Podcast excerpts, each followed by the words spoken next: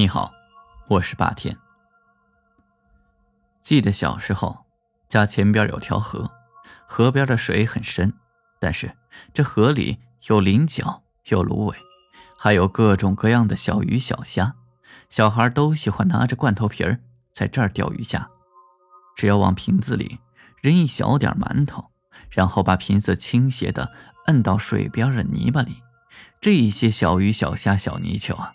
就都会钻进去吃馒头，因为是倾斜的，一旦钻进去，就很难再出去了。所以，用这种方法，不一会儿功夫就可以钓到很多的鱼虾。那个年代水质好，也没什么污染，更没有什么绝户网、电打鱼之类的，水里到处都是小水产，根本就抓不完的。小时候最快乐的。就是做这些事儿，并且啊乐此不疲，而大人们却常常告诫不让小孩去河边玩，说是淹死的人会变成快死的鱼，或者是小船、小玩具什么的，引诱着人去捡或者去玩，甚至也有幻化成女人的，引诱其色心的男人下河，然后拖你下水做水鬼。基本就是你喜欢什么，他就会幻化成什么东西。马老刁就在河边的芦苇荡里遇到过女鬼的魂儿。夏天的一个晚上，吃了晚饭，天刚黑，马老刁照旧去庄子后面的河里洗澡。到了地方，麻利儿的脱了个精光，准备往河里跳。这时候，突然看到草窝里有一双女人的小红鞋，还挺新的，小小的鞋子，尖尖的脚，鞋尖上还缀着两颗珠子，明晃晃的，很可爱。马老雕心想：哟，这是谁家的小媳妇儿在河里洗澡？嘿，娘的，这鞋不就在这儿吗？这么新的鞋，肯定不舍得扔呢。这小娘们儿。肯定在河边里，或者河边的草堆里猫着。老子倒要看看，是谁家的小媳妇儿穿这么可爱的鞋。说着，马老刁趴蹲在这里，那女的就不敢露面了，躲在草丛里不敢动弹。所以马老刁就穿上内裤，用上衣包了鞋，拿在手上，就摸摸索索的下了河。马老雕会踩水，可以站在水里好久都不会沉下去。他想往河边里去一些，然后观察动静。要是看到有女人去找鞋了，就快速的游过去调戏调戏。下了河，踩着水，很快就到了河中央。马老雕的眼睛一直朝岸边瞅。月色下。一个白晃晃的裸体从草丛里钻了出来，再一看这曲线，肯定是女人。于是马老刁就开始悄悄的往河边踩，可是这踩着踩着，突然感觉脚下一疼，整个身子一下子歪到水里了。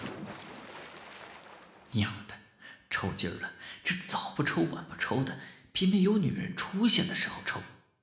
这可是在河中央，抽筋儿可不是闹着玩的，赶快得回到岸边才行。马老刁就赶紧扑腾着朝岸边游去，可没想到刚游几下，就感觉水里有什么东西抓住了自己的脚脖子，然后身子就往水底下沉。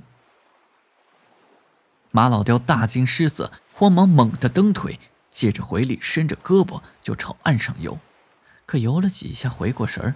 眼前出现了一条小木船，很小很小，充其量刚好坐一个人的。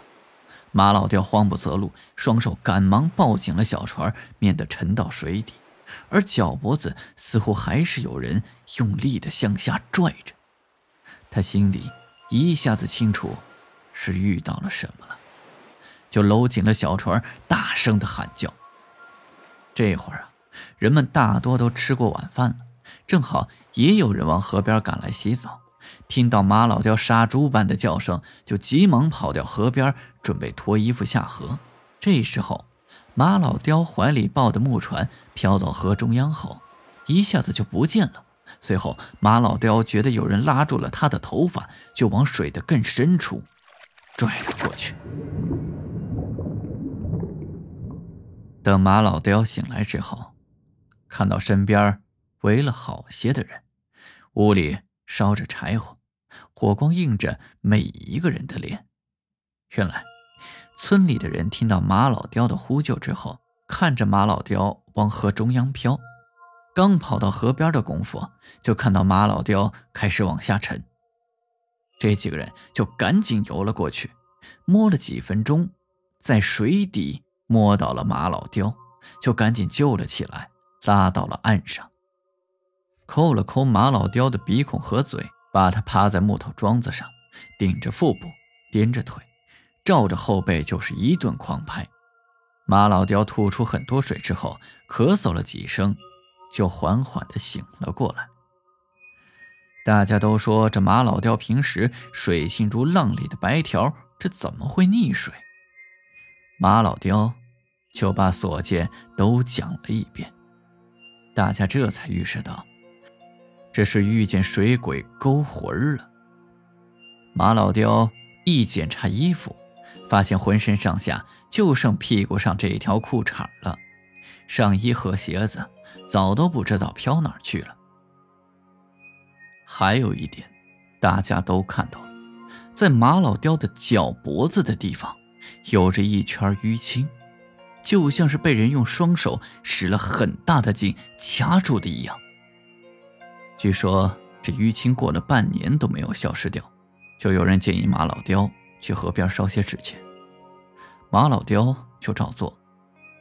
在马老雕烧完纸钱的第二天，这淤青就消失了。